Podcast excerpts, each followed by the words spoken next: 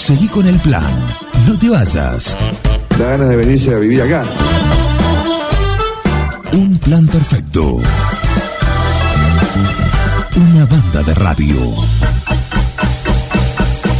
Crack total.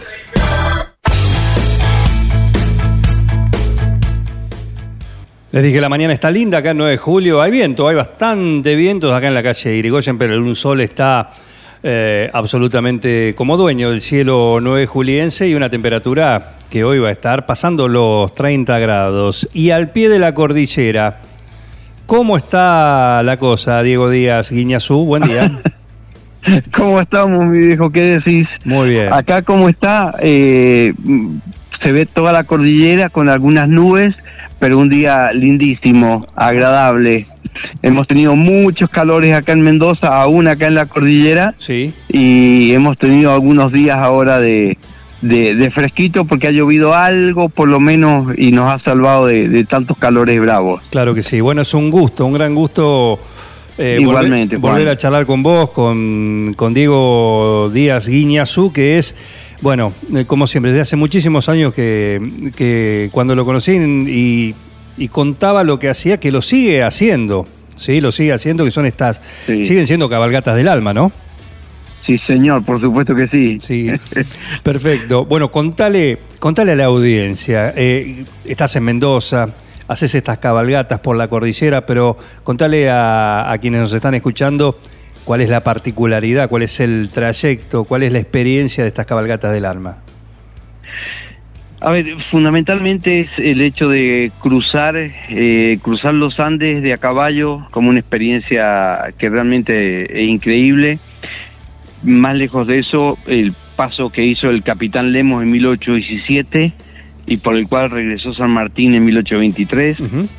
Y, y este y nada y vivir esa experiencia de cientos cientos 100 años después 110 120 años después bueno que mm, lo hicieron los gauchos antes de San Martín lo hizo el español cuando llegó a la conquista acá de, de Mendoza, lo hacían los, los, los huarpes y los araucanos eh, de a pie porque no había caballo acá en América, así que es, es una experiencia fuerte, esta es la realidad, 4.300 metros de altura, entonces es una experiencia que realmente se vive. A ver, Y varios de 9 de julio ya lo han hecho, así que Sí, ellos sí. saben cómo es. sí, sí, claro.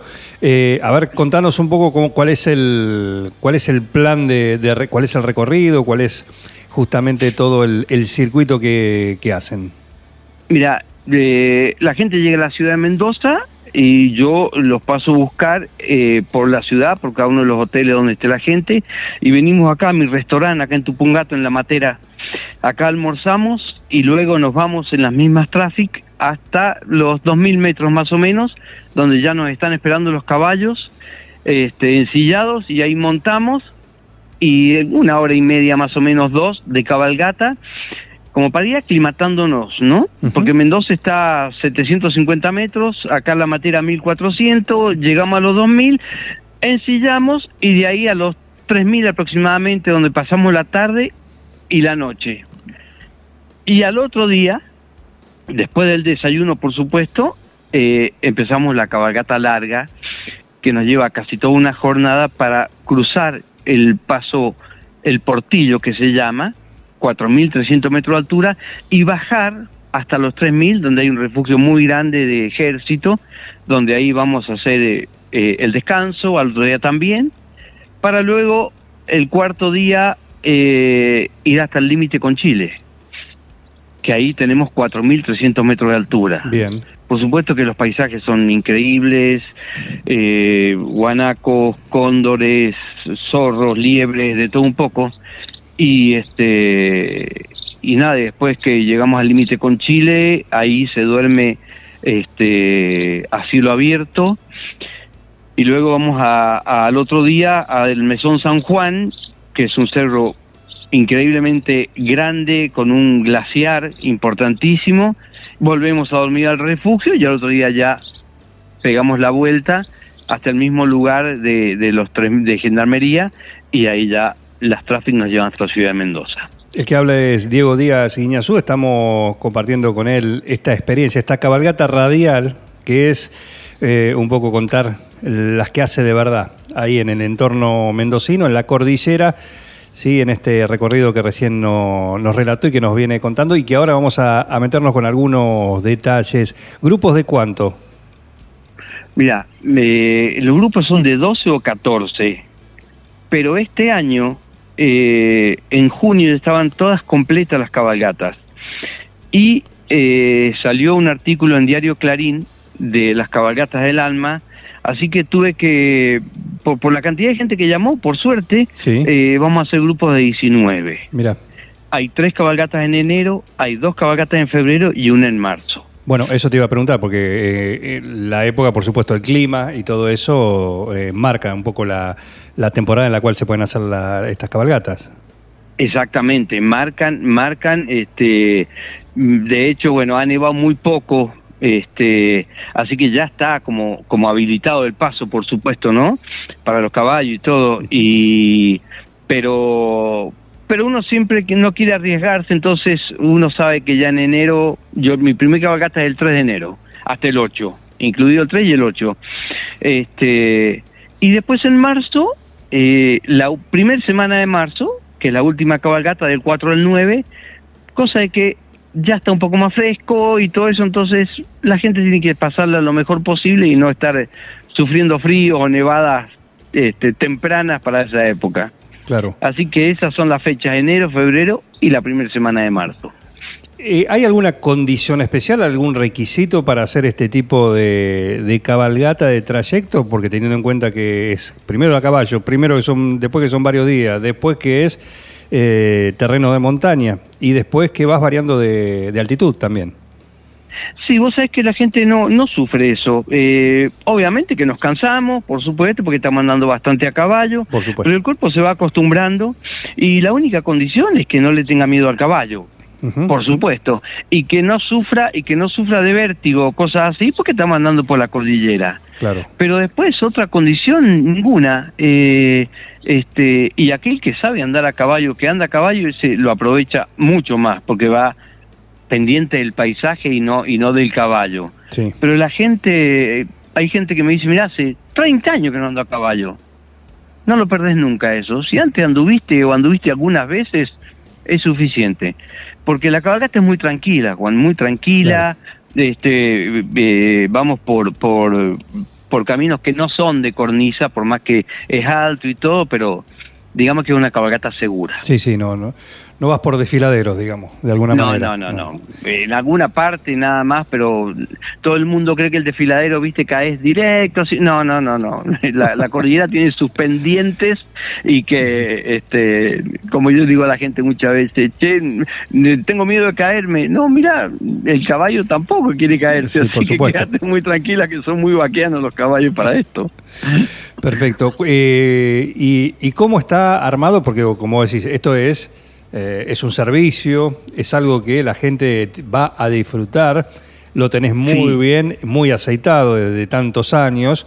Y, y- y cuáles son lo- los servicios que le brindás? Porque donde hacen noche, las comidas, todo eso, ¿cómo, cómo lo tenés preparado y distribuido? el, el, el pasajero tiene que poner solamente, solamente su ropa. ¿Ok? Que yo, por supuesto, en, en- en- los flyers que le mando o en la información que le mando, saben perfectamente qué tiene que llevar. Más, desde hace unos años que tengo comprada bolsas de dormir, así que ni siquiera eso tienen que hacer.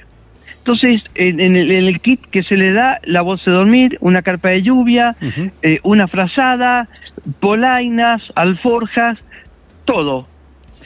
¿Qué está incluido? Todo, desayuno, almuerzo, té y cena Claro. caballo, monturas, vaquianos. En estos grupos, por ejemplo, voy yo y van ocho vaquianos más Bien. para hacer la comida. ¿Y cuáles son las comidas que comemos? Y todas comidas muy criollas. Y por supuesto, Por, por- su- por supuesto que vamos a comer asado, por supuesto que vamos a comer un, un buen locro, vamos a comer unas, unas lentejas, vamos a comer unos sopones, como le decimos allá, unas carbonadas. Todo, todo, este, los desayunos con, con dulces caseros, con... No, no, no, café, té, leche, este, mate, es completo. Completo, no te falta nada y aparte el, el- paisaje, ¿no? El entorno que, eh, bueno, imagino unas vistas muy lindas que te mantienen sí, atento todo, todo el trayecto. Estamos con Diego Díaz Guiñazú, que es eh, eh, el jefe, ¿no? el, el- el hombre que, que guía estas cabalgatas mm, del alma. Eh, ¿Cuántos años exactamente haciendo Mira, esto? Muchos años, eh, casi 30 años, eh, pero con, con turistas. Antes lo hacíamos porque eh, acá en Mendoza es muy común que muchos de los campos, las estancias, limitan con Chile. Entonces en los veranos se llevaba la hacienda a pastar a estos lugares. Entonces mi padre llevaba toda la hacienda a pastar, más de 2.000 cabezas de ganado se llevaban a todos esos campos. Así que con mis hermanos y con mi padre desde chicos, desde el año 70, que yo tenía nueve años, eh, hacemos esto. Después empezó como turismo. y, y también me acuerdo hace algunos años atrás, estando yo el 9 de julio, me dijiste que ibas a venir. Sí, sí, es un- estos lo, lo tengo en anot- Y- anotado en pendientes. En pendiente. Así conoces para estos lados. No, no, pero aparte me, me encanta. He estado por Men- Mendoza, es una provincia que por cuestiones familiares, por cuestiones familiares eh, Sí. conozco mucho y, y he visitado mucho también, pero esta experiencia sí eh, todavía la tengo en, en el debe, en el debe. No, me acuerdo, eh, me acuerdo, no te preocupes. La voy a concretar, sin duda que la voy a concretar. Igual tenés localidades agotadas. Monturas agotadas, podríamos decir, ¿no? Exactamente. Monturas agotadas. Monturas agotadas, por suerte. Por suerte. Ha sido así, sí, sí, ha sido un año este donde la gente se ha volcado mucho a hacer, creo que, y voy a ser honesto con esto, la pandemia eh, le propuso a la gente eh, empezar a hacer turismo por la Argentina. Entonces, este, más la situación económica de un dólar muy caro, eh, salir afuera es mucho para el argentino, entonces se ha volcado mucho a, a esto, a hacer turismo interno, con lo cual es muy beneficioso para para la Argentina en realidad, ¿no? Por es supuesto. beneficioso para cada una de las provincias que son turísticas. Así que este sí, desde el mes de, de julio, agosto, que en junio yo ya tenía todas las cabalgatas completas, después tuve que aumentar la cantidad de pasajeros, así que por suerte ya estamos, eh, eh, explota el Instagram. Por supuesto. Cabalgatas del Alma está en Instagram Está en Instagram, Cabalgata del Alma y La Matera. Y la el matera. restaurante también. y las cabalgatas. Bien, sí, ahora, sí, me vas, sí, ahora me vas a contar de, de la matera, pero la tengo acá a nuestra compañera operadora hoy acá, eh, María Luján Baceta, que también te quiere consultar. Está intrigada por estas cuestiones, así que te pregunta también y se suma a la charla. Hola Diego, ¿cómo Perfecto. estás? ¿Cómo estás, María Luján? Bien, y vos te consulto, Muy porque bien. es algo que, bueno, después también de toda la pandemia y de todo esto, eh, me intriga mucho el tema de saber si eh, hay alguna limitación respecto a la salud que, por ahí a la persona le impida hacer este recorrido con tantos metros de altura y eh, no sé si, si hay algo o una forma de, control también en eso. Mira, María Luján, eh, está buena tu pregunta porque, a ver, por supuesto aquella persona que tiene problemas de corazón o aquella persona que tiene algún estén o alguna persona que fue operada, este, no se va a arriesgar a hacer una cabalgata de este tipo. En edades no hay ningún inconveniente. Chicos de 11 años, he llevado más chicos que andan mucho a caballo, y pero después de 11 años para arriba hasta he llevado gente de 80 años y que la ha pasado sin ningún problema, pero sin ningún problema, porque aparte este eh, en, ningún momento nos bajamos del caballo, entonces eh, a lo sumo lo que te puede pasar por el tema de altura que te duele un poco la cabeza, simplemente eso. Y aparte siempre vamos con un botiquín muy grande donde tenemos oxímetro, donde tenemos para tomar la presión, donde tenemos nada, un montón de cosas. Y aquella persona que me dice, mira, digo, por decirte, yo estuve en Salta y me apuné, bueno, hay unas pastillas para tomar, justamente, que son para evitar el, el mal de altura. Así que soluciones hay varias, pero nunca he tenido un problema así grave por el problema de altura, nunca. Bien, ahí ya te estamos siguiendo en Cabalgatas del Alma y también en, en La Matera. Así que, eh, contame, Bien, en tantos años, en tantos años, habrás Sí. tenido experiencias de todo tipo, peculiaridades, eh, y te voy a preguntar sobre algunas de, ellas, y alguna tiene que ver. En algún momento, en tantos años, hubo una cabalgata que dijiste, Dios, ¿qué más nos puede pasar? Mira, por suerte no, Pero hace dos años atrás eh, nos nevó, en fines de enero, primeros días de febrero, eh, en un grupo grande también, y nos nevó tanto como si hubiese invierno. De hecho, nos tuvimos que quedar cuatro días más producto de la cantidad de nieve. Así que hubo que ir haciendo senda entre la nieve, eh, con los vaqueanos, con las mulas cargueras, con todo, y nos tuvimos que quedar cuatro días más hasta que después pudimos salir. Eh, la gente, por supuesto, no podía creer la cantidad de nieve que había y, por supuesto, con ese grupo este, se siguen comunicando, nos seguimos comunicando como experiencia y, este, y realmente fue, fue difícil, pero a la vez, este, nada, increíble, increíble. ¿Alguna personalidad, alguna, alguna celebridad que haya, te haya sorprendido, que haya estado por ahí haciendo estas cabalgatas del alma? Mira, eh, una vez no llegué hasta, hasta el límite con Chile, pero sí llevé a Maru Botana Ah, bueno. con toda su familia. Claro. Este, y bueno, que es también es, es cerquita ahí tiene un campo en Naón. Sí. Este, así que la llevé a Maru con los niños y con el marido, estuvieron acá en la matera almorzando, compartimos tres días muy lindos, fuimos tres días a la cordillera con ellos. Y después nada, gente de gente que una vez este no no no no se imagina y este gente de Brasil, por ejemplo, muy prestigiosa y después este, algunos políticos argentinos y pero mira la, la ventaja de esto es que todo el mundo va con este con, con, con ganas de disfrutar con ganas de llenarse de paisaje y este y ahí somos todos iguales exactamente iguales sea quien sea. Y eso es lo bueno y eso es lo bueno que, que nos deja la cordillera. Perfecto, estamos con Diego Díaz Guiñazú, aprovechando sus minutos esta charla, ¿sí? ya te liberamos, pero quería, eh, quería que me cuentes de la matera, ¿sí? de lo que es también este, este restaurante, este emprendimiento, y tenemos justamente acá en el estudio a nuestro, a nuestro cuoco, a nuestro cocinero, ¿sí? el, hombre que maneja acá eh, la tratoría de 9 de julio, el cuoco. Así que está Julio con nosotros acá en el aire, te está escuchando, así que de gastronómico a gastronómico, ojo que tenés acá un, un juez, ¿eh? acá un colega, así que contanos cómo es la matera. Julio, buen día, ¿cómo estás? Buen ver, día, La. Matera, igualmente, mi viejo. La Matera es un restaurante todo de piedra, de pirca, como le llamamos acá. Todo de piedra, de, de- de piedra bola, que es lo típico de acá de, la cordillera. Y Ajá. es un restaurante de campo, en el cual eh, menú, son seis o siete menús, que tenemos carne a la olla, pollo al disco, todo hecho, por supuesto, al fuego, ¿no? A la llama.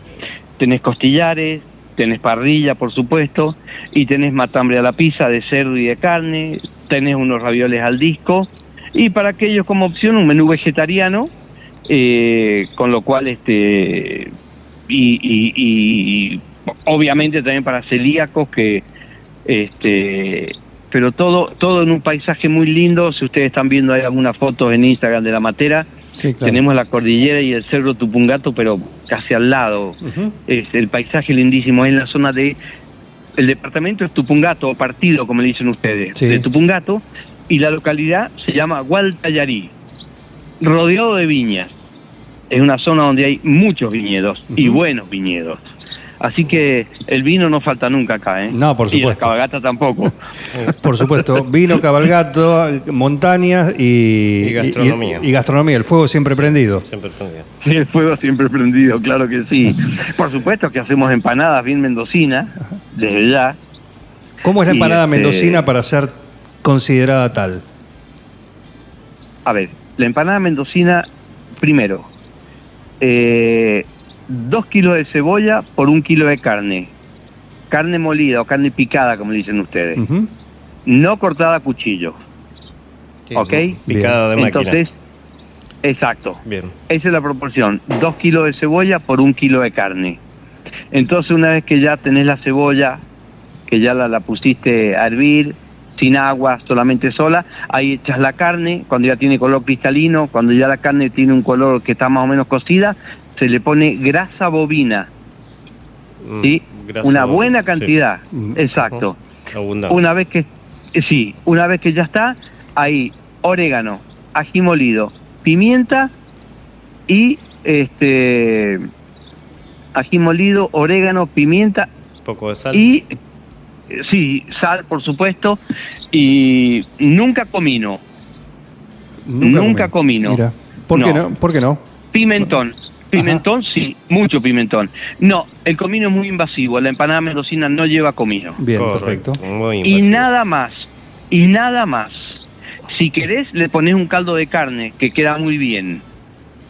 Y por supuesto, como decimos los mendocinos, hay que comerla con el poto para afuera para que no te chorries.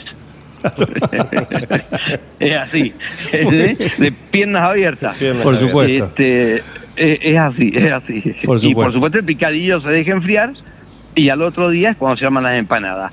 La empanada mendocina también lleva una aceituna y un pedacito de huevo duro.